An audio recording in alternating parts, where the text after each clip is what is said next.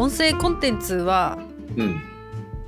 まあみんな今はだんだん乗り出してきたからき、うん。来たかって感じだね。そうだよね。うん。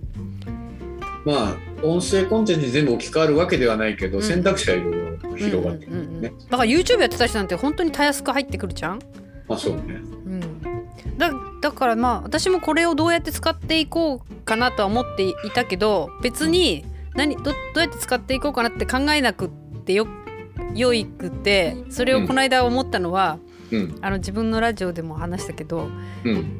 すごいお堅い会議をやるっていうその前の打ち合わせでうん。私はだ最初から最後まで黙って聞いてたんだよ。あの、うん。金融機関とかの人たちがいっぱいいたから、うん。そしたら急にあのそこにも一般の企業が入ってるんだけど急に「あ大見さん司会やったらどうですか?」って振ってくる人がいて「はっ?」と思ってうん「え何言ってんですか?」って私それまでずっとマイクミュートだったのに。うん。ちょちょっと待ってくださいって。そしたらその人がみんなに「いや大見さんってねあのポッドキャストやっててなんか面白くて10本ぐらい聞いたんだよね」って。でなんか全然内容ないんだけど ずっと喋ってられるから司会できんじゃないっていうそういう紹介の仕方かと思いながら。でもなんか若い者たちばっかりであの、うん。所属とはか関わらずいろいろ交流しようみたいな会議だったからその会議の前の打ち合わせだったから「あはいはい。いいんじゃないんじゃない?」って「いやちょちょっと待って」ってみんな本気で言ってんですかって言って「いやいやもう100歩譲ってやってもいいけど誰かいないとできない」って言ってうん。あの若者と一緒にうん。こう話しながら司会をやるってなったんだけどうん。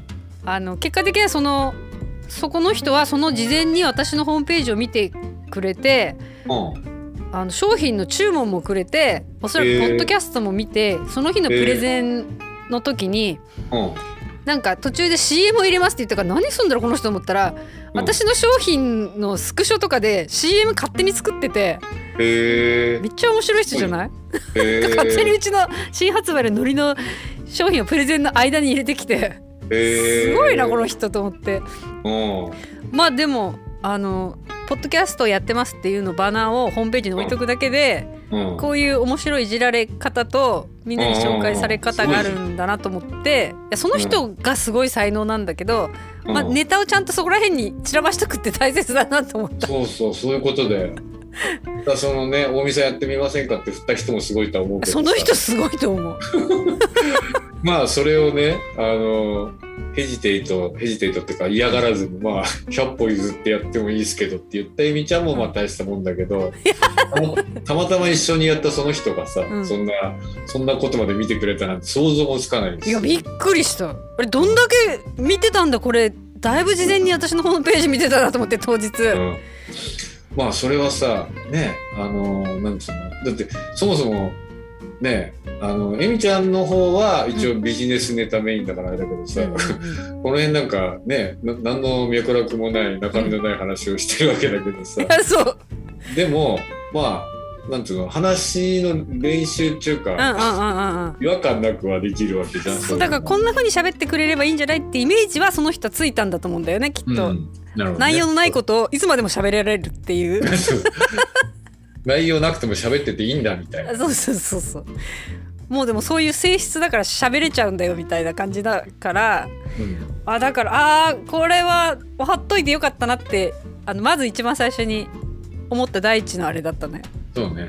うん。だからがあった。大事なことは、うん。そういうことがあるんじゃないかと思ってやってないっていうことが大事。で そうだね。やりたくてやってるだけっていうね。そうそう。やりたくてやってるからやったことで目的は達成してて。あそうだねもうあの一丁上がりでありがとうございますって終わりじゃん。うんうんそしたらなんか二度おいしいみたいな話があったらうんうん。うんびっくりじゃん。だって何も期待してないから、うんいやまあ、それがねあの幸せな人生じゃねえかと思って。そうだね。そう思ったらたかだかいろんな整理をされても幸せだわもう体も生きてるし収録できてね。いやー